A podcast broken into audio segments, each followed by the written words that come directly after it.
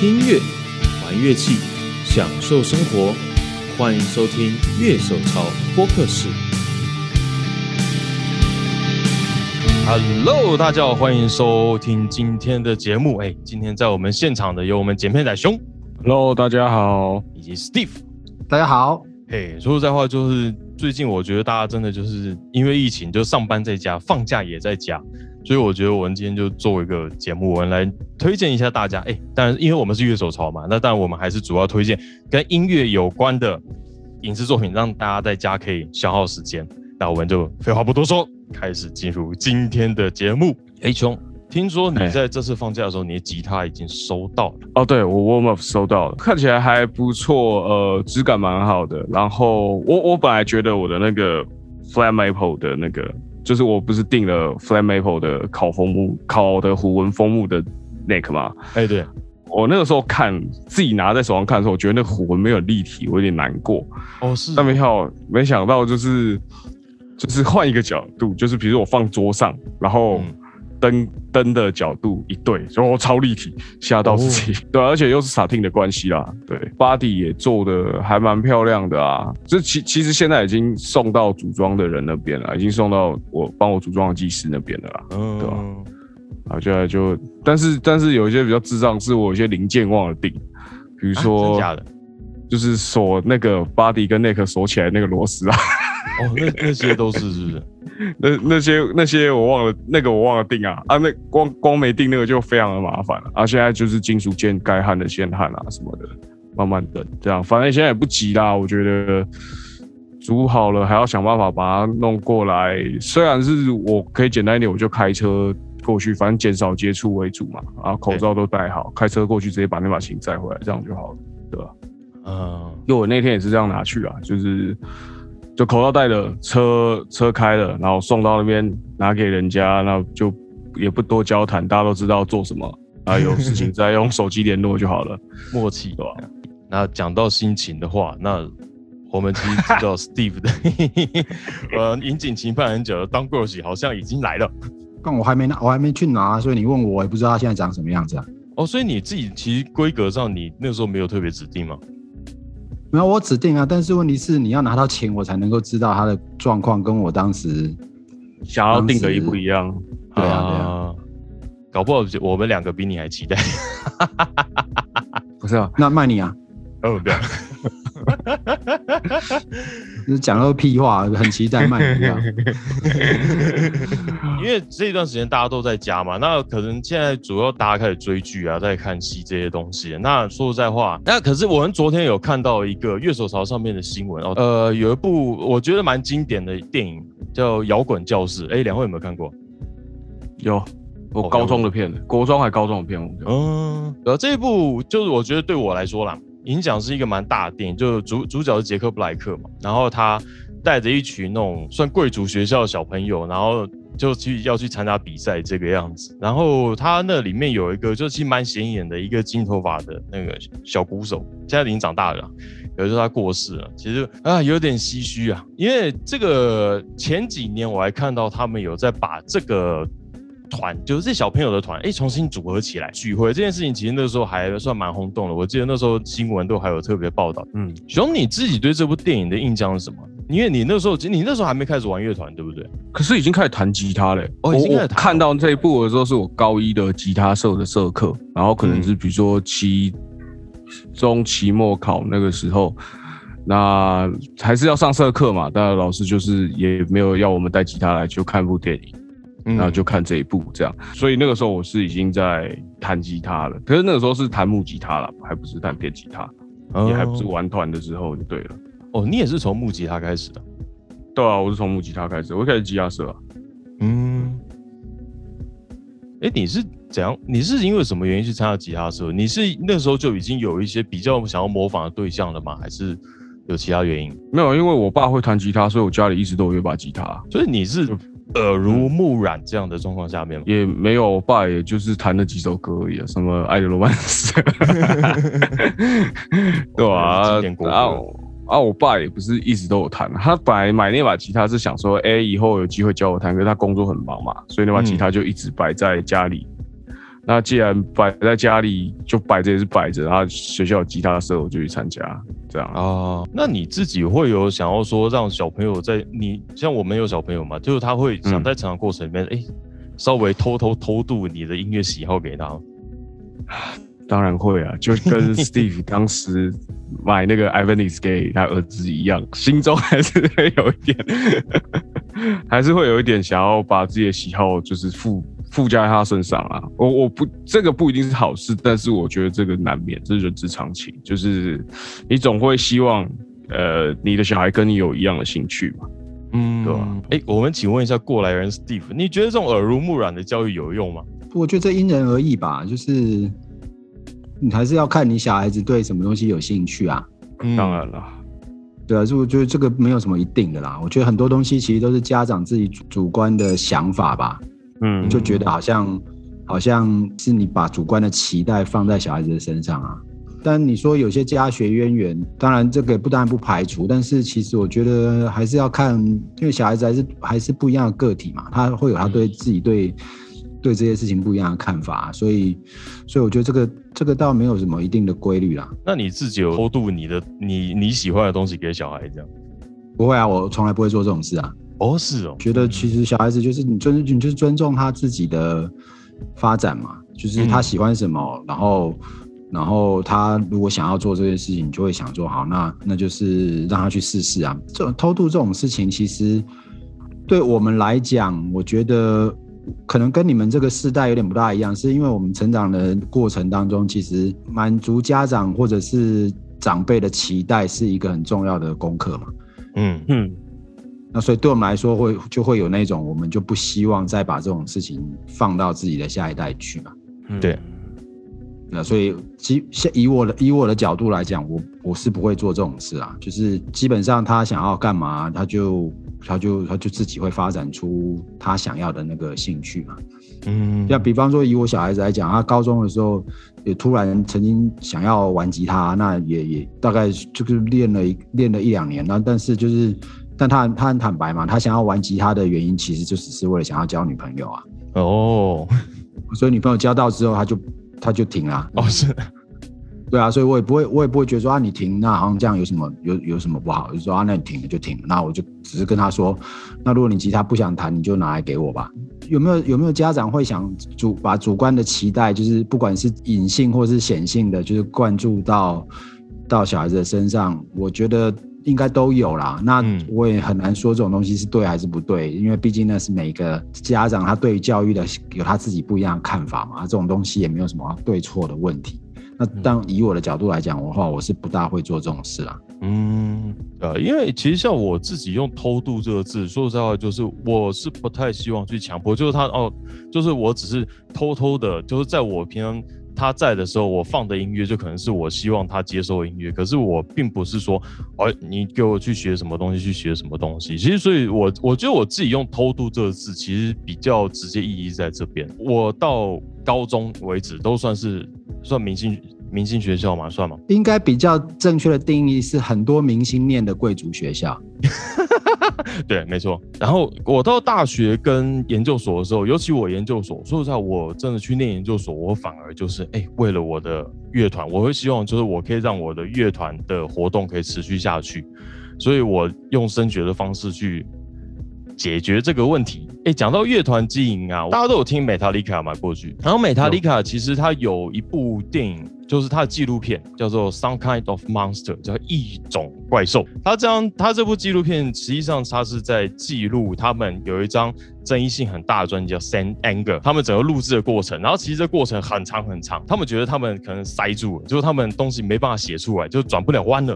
然后就他们决定换一个方式创作，他们用最朴素的类的写歌方式，然后租一个地方开始练团，然后可是中间又发生很多事，什么团员纠纷啊，然后这些问题，然后最后发表了这张专辑。美塔丽卡就是对我们来讲是天团，所以说你会觉得说，哎，这些天团就他们，我相信就技术啊都应该没什么问题，可是就你会看到哦，原来这种人也他们也是会卡关的时候，那我们会知道，以现在的目光来看，可能说，哎，因为所有的艺人也都是凡人嘛，他们就是有他们的才艺在，可是过去的话，可能对我们来说，天团就是天团。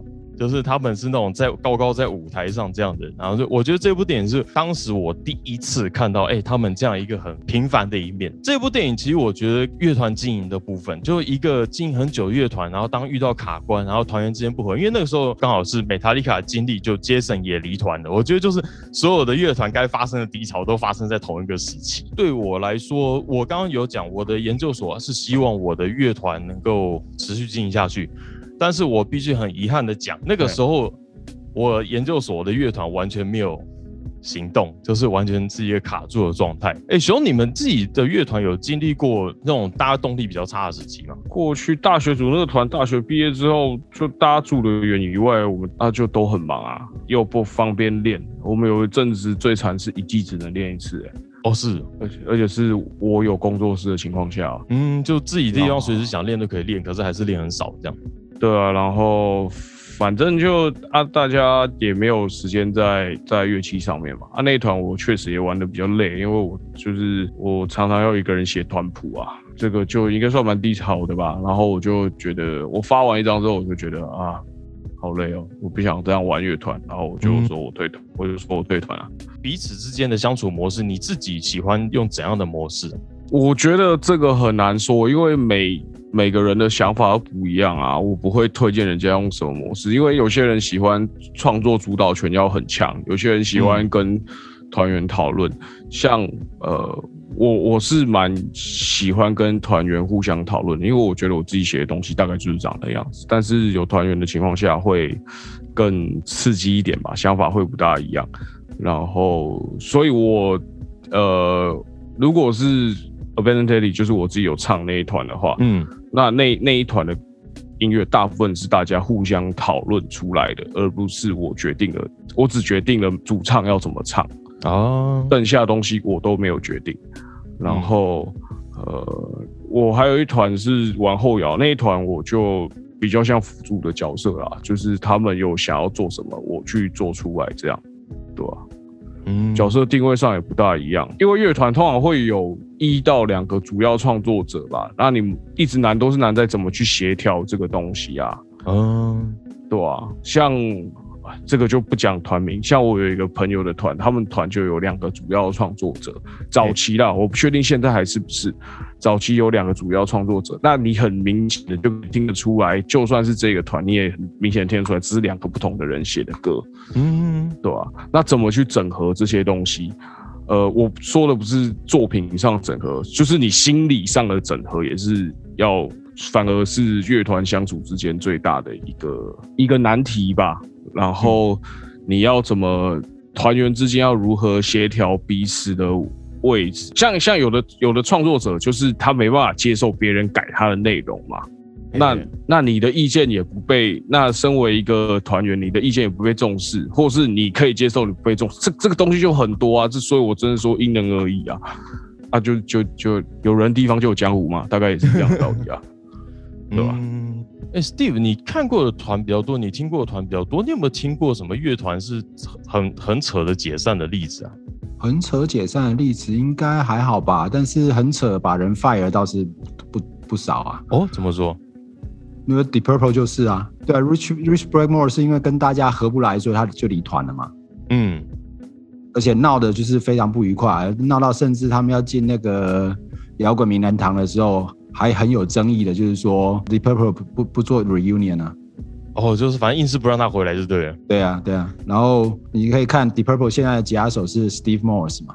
啊，对。他虽然是被人家认为是被请去 The Purple 了，但是他其实是 The Purple 到目前为止就待在团里面最久的吉他手啊。可是还还是不会被认为他是 The Purple 的的团员，但是他比 Rich Blackmore 要待的时间更长。嗯，对对对。然后 Rich Blackmore 到到他每组个团都一定会出现这个问题啊。他后来他后来跟 Dave Coverdale 一起组团的时候，还被 Dave Coverdale 扁了啊！扁哦，是真的动手。对啊，听起来太难搞了吧？他就是个不他就是个不容易相处的人啊。然后然后比如说这些玩摇滚乐的人，就是脾气都会蛮火爆的。所以对，那听说 Rich Blackmore 又是一种就是可能他比较自我吧。嗯，容易遭到一些就是会就是会被人家攻击吧。嗯，这种屡见不鲜。你看那个美美那个 Megadeth 最近的贝斯手啊，离团离团就是啊，他是他其等等于是被人家 fire 的啊。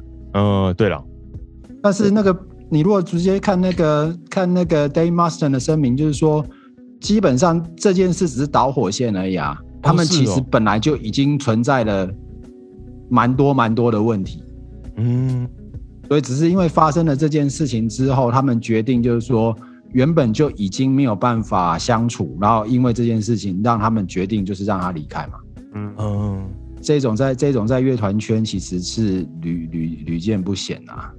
台湾其实也有啊，但是有很多状况我们也不好明说嘛。但 自己人比较不好但讲，基本上基本上国外就蛮多蛮多这种情形。只是说以我过去不管是自己玩团或者是套人家团的经验，我觉得就是最大的问题其实还是沟通吧。嗯啊，对因为主导的人，如果他今天真的不太能够接受别人的意见的时候，是就很容易产生这种嫌隙。然后再来就是在这样沟通的过程当中，呃，可能又少了一些尊重。那如果团又没有什么就是共同的，就是很明确的共同目标，我觉得很明确共同目标这件事情，其实也是蛮多团遇到的问题。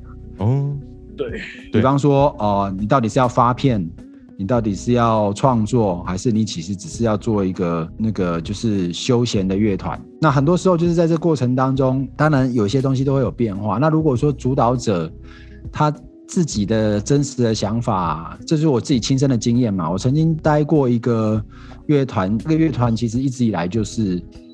啊，很不明确他的组团的目的是什么。所以你问团员里面每一个人，他可能对这个团未来的目标，其实每个人都有不一样的看法。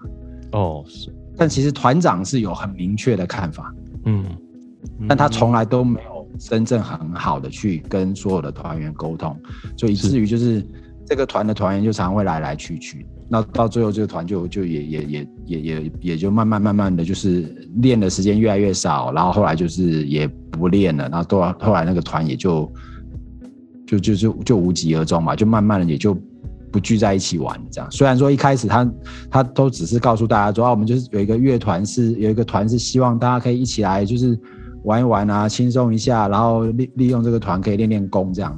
嗯但后来发现，其实团长真正的想法不完全是这样子，啊，所以这个沟这个沟通其实还是我看到所有乐团会会合会会散一个蛮重要的一个议题。这样，嗯不过你看，像五月天就好了，我不相信五月天的五个人一定都没有不一样的意见或看法。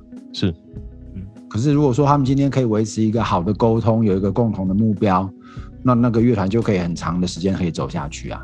对因为他们已经可以算是台湾乐团圈里面算是很常青的乐团了吧？对，对。真的真的。对啊，呃，之前讲到那个摇滚名人堂，还有一个就是那个啊，Guns N' Roses，就除了主唱，其他团员都去了。这我没注意到，哦，对啊，讲起来蛮还蛮好笑的。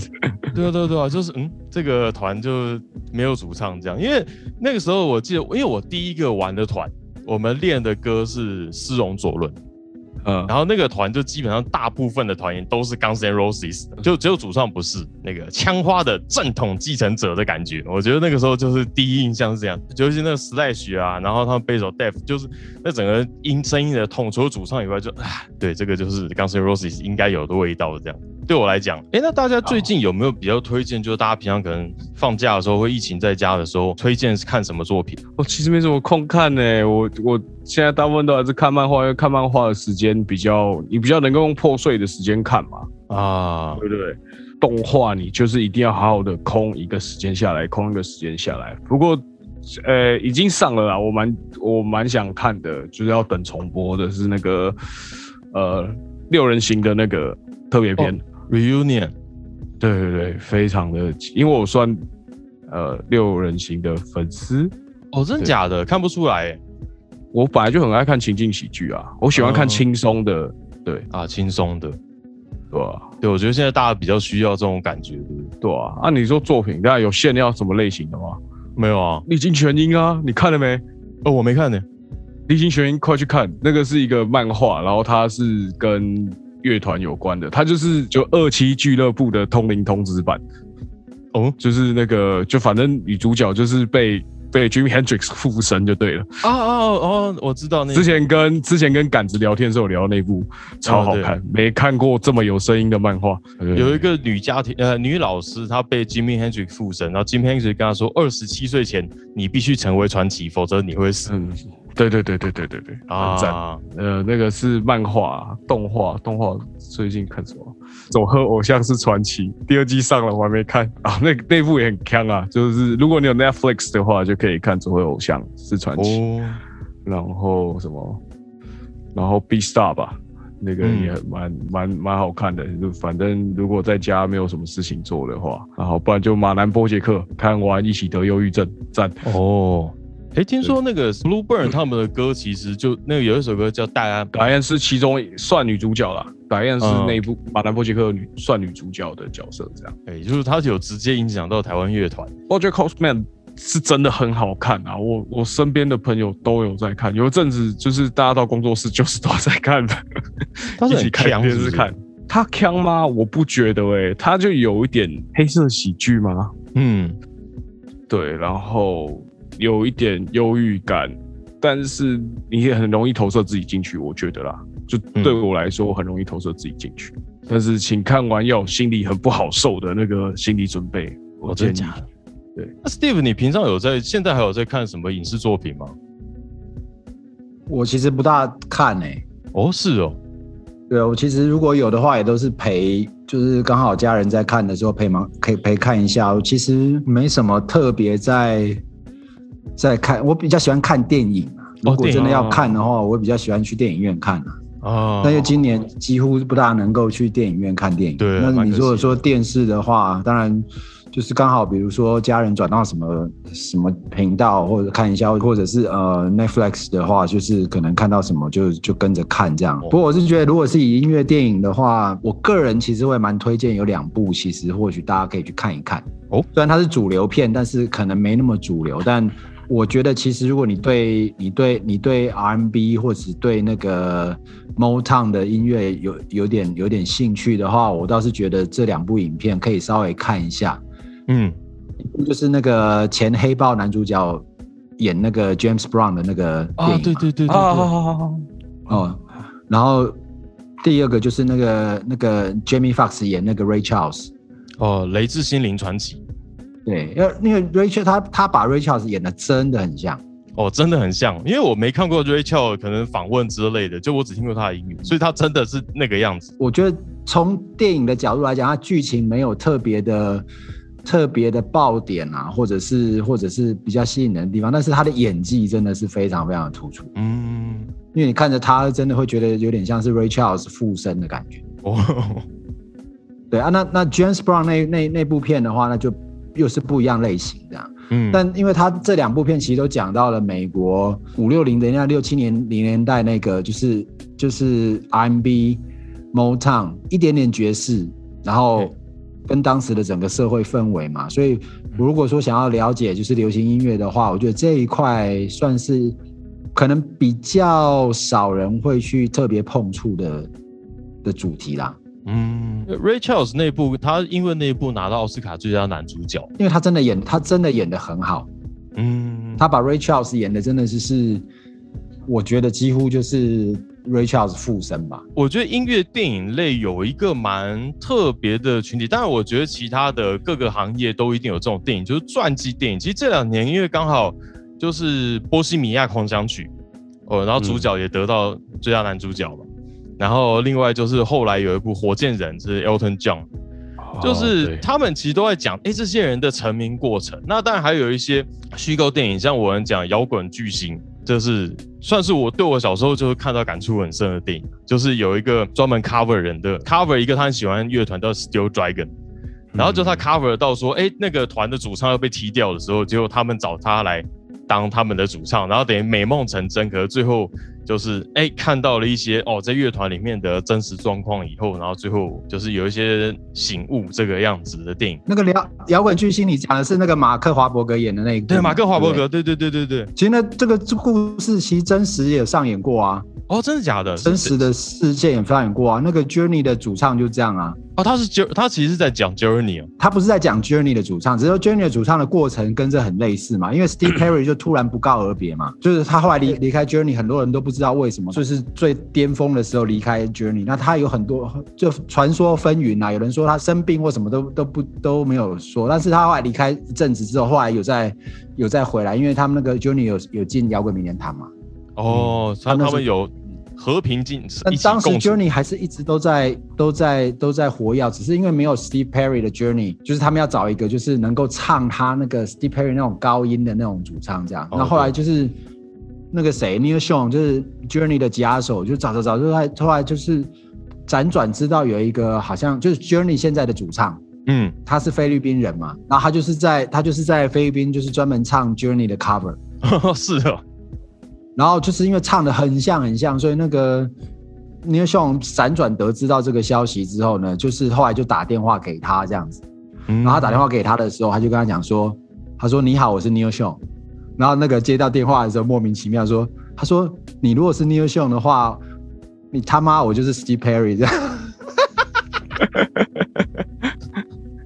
就后来没有想到真的是尼尔逊打电话给他。嗯，然后后来就是好像就是。audition 之后，就是后来就请他到 Journey 去唱，就是成为 Journey 的主唱这样。哦，Journey 其实我很喜欢他们那他们那一首那 Waiting for a Girl Like You，就是那 I'll be 哦，那个真的就是啊，那个鸡皮疙瘩会起来。哎，那摇滚巨星那部女主角也是那六人行行的那个珍妮弗安妮斯顿嘛？哦，对，Rockstar 对。哎，可是啊，我们刚刚讲的其实这些电影很多，包含叫《雷兹星星传奇》啊，我觉得美国。电影好像都很习惯，但当然因为那个是传记啦，所以说就是基本上在讲他们那个年代其实是一个很后台很糟糕的一个年代吧，大概大概这样讲，就是包括药物啊各种状况。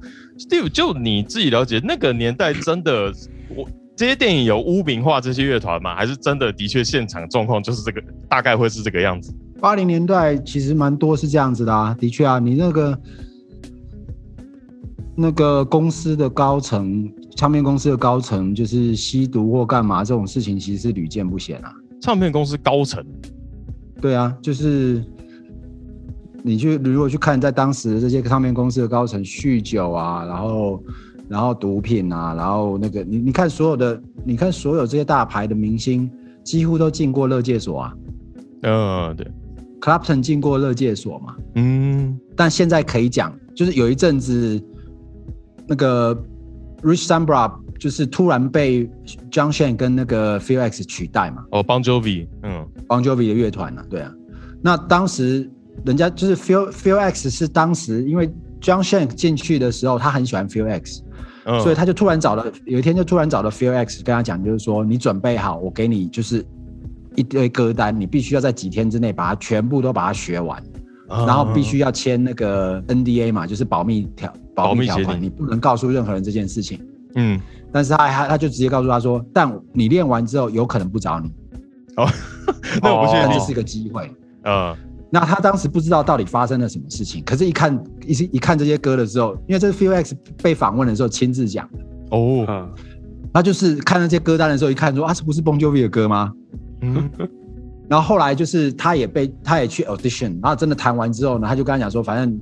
我就是谢谢你来，他他他也付给他钱，就谢谢他来来来做做这个 audition。但是啊，我告我没办法告诉你，你到底会不会跟我们一起去巡演这样。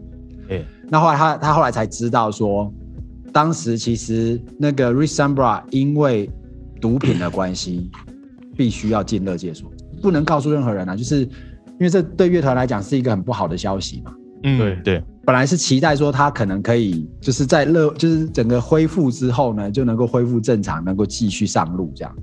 嗯，可是后来发现好像没有办法，就拖的时间比较长，所以只好就让让那个 Phil X 去顶替那个 Resamba 的位置，然后就是他就从从那时候开始，就是一直都要帮 Jovi 到现在为止啊。啊，这些八零年代的这些八零年代的乐团，其实都经历过这些问题啊。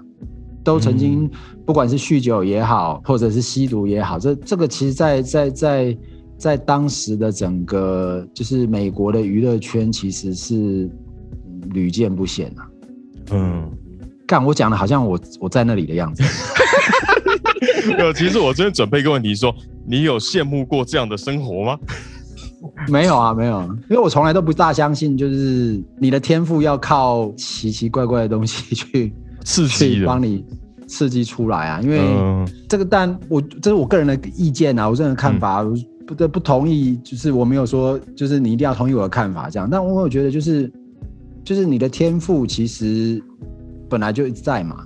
嗯那其实这些迷幻或者是这些药物，它只会做两件事情啊，是，它要不就是切断你的感知嘛，嗯。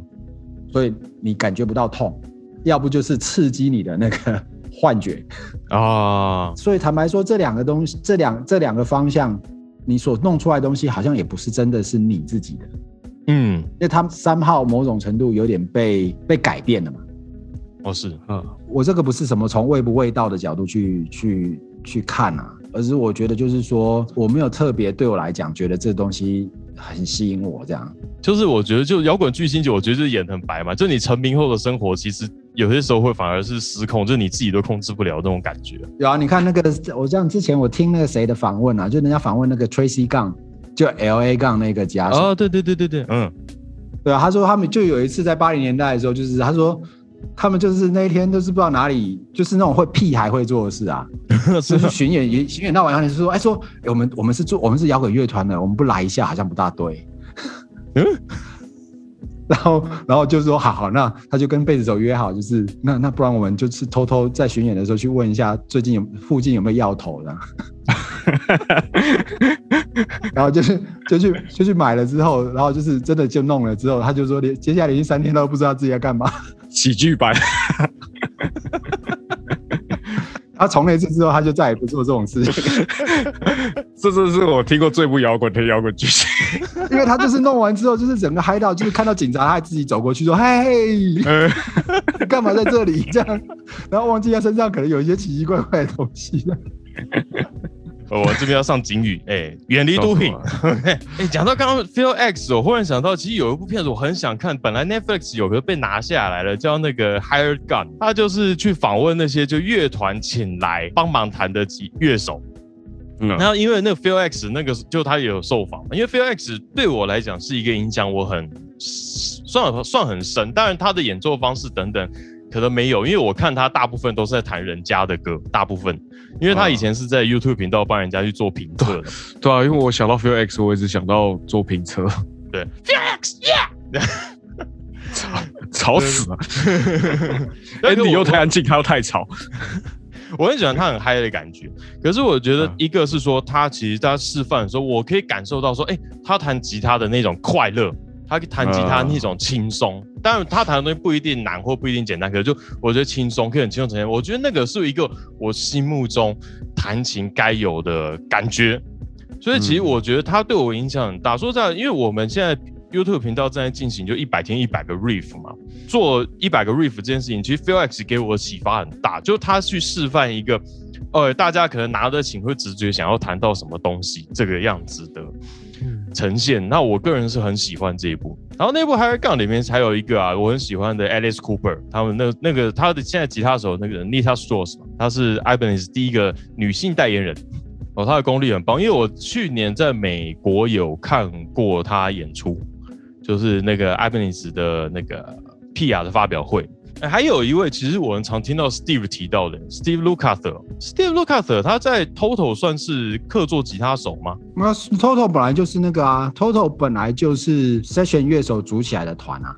啊，他是 session 乐手组起来的乐团。对啊，Toto 的组团其实他们这些 Session 乐手是从小时候就都混在一起的，从十几岁哦，开始，然后玩音乐，然后一个一个带着一个，然后进入那个就是唱片业录音圈这样子啊。嗯，所以他们 Toto 本来就是呃 Session 乐手组起来的团这样。那 Steve Lucas 只是当时他们这一群人里面当中，吉他是他弹的嘛。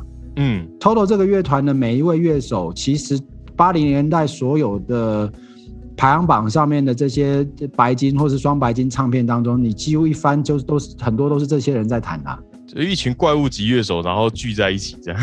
唱片工业在洛杉矶很盛的时候，他们这一群人就是几乎包了整个唱片工业的那个所有后，就是他的录音的那个 session 的部分，他们就很快嘛。啊，是他们又多产，而且就是可以很快进入状况，而且呃自己本身的弹奏能力又很强，所以他们就是这一群人，就是几乎在这个整个唱片工业当中，他们等于就是是包了，就有点像当时呃台湾唱片很好的时候，像那个我们的前辈倪方来先生啊，是江建民先生他们一样，就是几乎所有唱片都找都看到都是他们的名字啊。嗯，那 Steve，你为什么会很推崇 Steve Lukather？因为其实像我过去可能就是都，其实你都有跟我们聊到他的琴啊。其实对你来说，你是一个收藏意愿蛮高的收藏，这样，你为什么会那么推崇他？Lukather 就是一个蛮蛮厉害的乐手啊。嗯，在当时的唱片工业当中，他要能够弹的曲风要很多嘛。嗯，对。你看他从从 Michael Jackson 的 Beat It 的 Reason 是他弹的啊。对。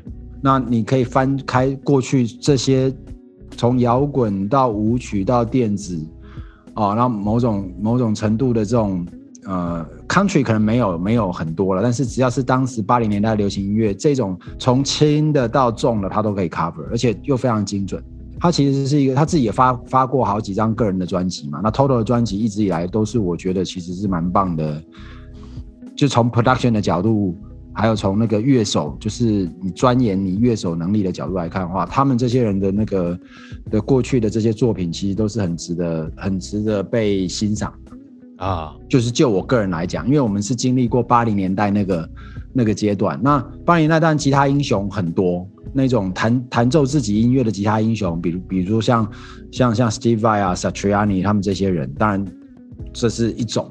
嗯，可是另外一种吉他英雄，就像他们一样，就是有点像隐藏在背后的吉他英雄。可是你要他弹什么，他什么都可以弹。那就是我我会个人会觉得说，这是如果我要当吉他手的话，这会是我想要的方向哦。成为像 Steve Vai 他们这种吉他手，反而不是我自己的，反而不是我真正想要成为的部分。因为我听音乐的那个范围很广。嗯，哎，那熊，你有比较推崇的乐手吗？吉他手吗？呃，我上还是以吉他为主了。吉他手，我是鼓手，想要推那个战一八二。哦，Travis Barker 当然是我很喜欢的鼓手啦。那你说，如果真的拉到我很吉他手的来说的话，嗯，因为我都是听乐团的整个创作为主嘛，对，所以。呃，乐手像 Steve 这种真的很乐手的这一类的，我就比较少。那我当然还是以喜欢的团的吉他手为主。那比如说像 Paul Gilbert，就我还蛮喜欢的。少数我会听个人专辑的，就是的吉他手。嗯，那我也确实蛮喜欢 Andy Timmons，对啊，他对我也确实蛮喜欢的。那鼓手 OK，你说 Travis Barker，对我我算蛮喜欢 Travis Barker 打的东西，因为他打的东西。对我来说，就是很明显，一听就知道，哦，这应该是他有参与其中，或者他打的 这一类的，很明显，这样个人很明显，他他的个人风格很明显，我不大会讲，但你听，哦，这应该 Travis Barker，对，然后就会去翻，哦，对，Travis Barker，好，可是我明明就不算真的一八二的大粉丝，我不知道为什么，就个人魅力啦，我真的觉得，就是就是听得出来是他的东西啊，然后。没有哎，如果你先叫我讲乐手，我现在后来想到都是主唱，然后哦，可能他有很多个团我都很喜欢的哦。你有什么什么喜欢的主唱？细美武士啊，哦，细美武士哦，细美武士的团我都蛮喜欢的，对啊 h i l t e r s 然后 A Garden 跟那个 Mono Ice 我都蛮喜欢的，因为那种日旁其实对你影响蛮大的，也。呃，没有，其实还好。日庞对我影响其实还好。我我因为我听日庞是相对来说是比较后期的时候才在听的。对，我前期都听美庞跟 emo 为主啊。啊，是。所以其实你要我讲特地喜欢哪个乐手，对我来说蛮难的，因为我都是喜欢一个团一个团一个团这样。那呃，尤其是呃，比如说 punk 或 emo 这一类，他特别让吉他手出众的事情。又没那么多，嗯，就是大家都还是以整体为主嘛，因为都在做点柱和 groove，做 grooving 这样，对。对。所以你说吉他手，吉他手，你看我讲到后来是以八零九零这这个世代的吉他手比较多吧。近年的话就伊奇卡 Tiny Moving Plus 的那个主唱啊，虽然说主唱，可他吉他也是蛮怪物的啊，就弹那种 Midwest emo 的那个也是怪才啊。哦就是可以把 Midwest emo 那么有一点冷门的东西做的那么主流，然后又唱得好又弹得好的，真的不多。边唱歌边八指点拳，到底想干嘛？哇！今天我们谢谢两位就来参就来参加这个节目，然后我想在最后就说，因为像 Steve 刚刚已经推荐两部电影的嘛，一个是《雷之青年传奇》，另外一个是 James Brown 他的等于传记电影这个样子。那我自己的话，其实当然因为现在大家疫情在家，今天我可能推荐大家都是比较轻松的。呃，我觉得推荐我的第一部电影是《重金属之旅》，听起来很可怕，对不对？嗯，对。可是这部电影是一个超级喜剧片，因为就是他们是一群就永远不会红的乐团，就是他们就是在一个农庄里面练团，然后练了十几年以后，然后忽然有机会去大显身手，在一个音乐季上表演，然后他这那个旅程是一个超疯狂的旅程。然后这部电影我很强强烈推。另外我自己推荐的话有两部轻松小品，一个叫《曼哈顿练习曲》啊，那熊知道有有，我教过那首歌，教非常多次。啊，对，马荣 Five 主唱 Lost Star 对 Lost Star，对，然后还有一个就同一个导演，他的另外一部《摇滚青春练习曲》。怎么都这种啦？但我可是我是觉得轻松哦，我觉得在家就是没有负担呐，就这个样子。我们今天就是如果大家都在家，然后介绍一些很沉重的，就、嗯、感觉不太对。对，可是我这几部是我一个相当推荐，就哎、诶大家没事可以在家可以看一看的作品。那熊你自己有没有什么作品想要推荐的呢？在家耗时间，那就把 Back 再翻出来看一遍吧。哦，摇滚新乐团，那对啊，可是 Back 不知道现在线上平台看不看得到。啊其实我后来想了一下，我看了一些跟音乐有关的，都是比较偏纪录片那一种。我之前有看过一个什么重金属大叔哦，就是一个加拿大的哦，重金属属要成名啊，对对对对对，啊那个好几年前了，那部蛮好看的。然后哦像李希特书面曲啊，哦最近前阵摇摇滚农庄，我是啊，就时间嘎不上去看，不然我本来也想蛮想看摇滚农庄的。然后嗯摇滚农庄下片下太快了，我那部其实真的还蛮想看一看。然后还有什么？之前还有看算，就是因为会说跟音乐相关，是因为白线条 hip hop 他们演那个，他们都有参与啊，是那个咖啡语言嘛。哦，是，那我都看一些，我要么不看，要一看都看一些怪片。哎、你真的是 emo 仔哎、这种感觉。不过如果真的要看那种就是只是好笑的，就是杀杀时间，然后嗯就是有点白痴的话，我觉得我突然想到一部很久以前演过的片，我觉得大家如果有机会可以去找找，就是那个英文叫做 Airhead，就是中文好像翻成叫做摇滚总动员嘛。哦，那是那个布兰登·费雪跟亚当·桑德勒演白痴的剧情嘛，就是他们就是为了想红，跑去电台要要挟那个 DJ 放他们的歌，结果没想到最后就是把整个电台人劫持这样。然后后来，因为那那部片就是除了好笑之外，我印象最深刻的是，因为那那个时候刚好是那个 PRS 的 Dragon 出来嘛，哦是，嗯他在片的最后要结束的时候，他就是把 Dragon 整把把它砸烂这样。真的假的？然后最后就就就被抓到监狱去，然后后来他们在监狱里面开演唱会，这是就是就是很蛮蛮蛮蛮白烂的电影，但是其实还蛮好笑的。跟亚当·山德勒哎，然后那个演那个 Brandon Fraser 嘛，对对对对对，就这这边这这部电影真的真的就还蛮蛮有趣的。嗯，强爆了！还还有还有一部那个假的纪录片，嗯就是那个啊，音箱可以开到十一那一部叫什么？音箱可以开到，你知道我在说什么？那个 Spinal Tap 啦，英国有一个乐团叫 Spin- Spinal Tap，那个对不对？对，很久就是很久以前的片。他对啊，他就是有点像纪录片，然后他经过那个什么机场的那个那个那金属探测器的时候，一直叫，对？然后最后就从他裤裆里面掏出一根金属的假的那个，对他就做一些很好、很很就是很白痴的的动作，这样。哦，对啊，因为他有点像讽刺那个摇滚乐这个文化之类的事情而。且 Spinal Tap 里面好像还有一些就是名名吉他手有入境，对对对哦是对，，I'm Jeff Beck 或是谁这样。嗯，就是就是他是真的有那个大咖去去玩的。哎，讲到真的有大咖去玩的那个 Jack Black，还有一部是那 Pick of Destiny，就是他是他们传说拿到一片皮克以后就可以拥有超，就是就可以变摇滚巨星。然后那个皮克要说那个恶魔，对恶魔。然后重点是那个恶魔，就是看电影看不出来，可是那个恶魔是 Dave Grohl，就 Foo Fighter 主唱。我也是前几天才知道这件事情。对对对啊！然后那部还有 Dio，Dio 那时候还活着，就是哦对，还有 Dio 主唱嘛，就是其实那部也是大咖一大堆。而且 Jack Black 他在这一部电影里面的 Tenacious 后来有拿到格莱美的最佳重金属乐团，对不对？所以我觉得他们得奖真的蛮扯的，这团也不太拿电吉他的。我就觉得蛮好笑的啦。嗯，哎，我真的觉得就是今天真的很谢谢大家去推荐这些片子，因为你虽然我片子，我相信我可能看蛮多电影的，可是两位其实推荐的电影真的我还没看过，哎，那我真的我真的觉得我想去找找看。我们今天谢谢两位的参与，那么我们今天的节目就到这边，谢谢大家，拜拜，拜拜，感谢您收听月手潮的 Podcast，喜欢节目的话也请按下订阅按钮，并且给我们个五星评价吧，也欢迎在 YouTube 搜寻月手潮，有更多精彩的影片。想要买周边、买乐器的话，乐手潮选铺与乐手潮市集期待您的光临。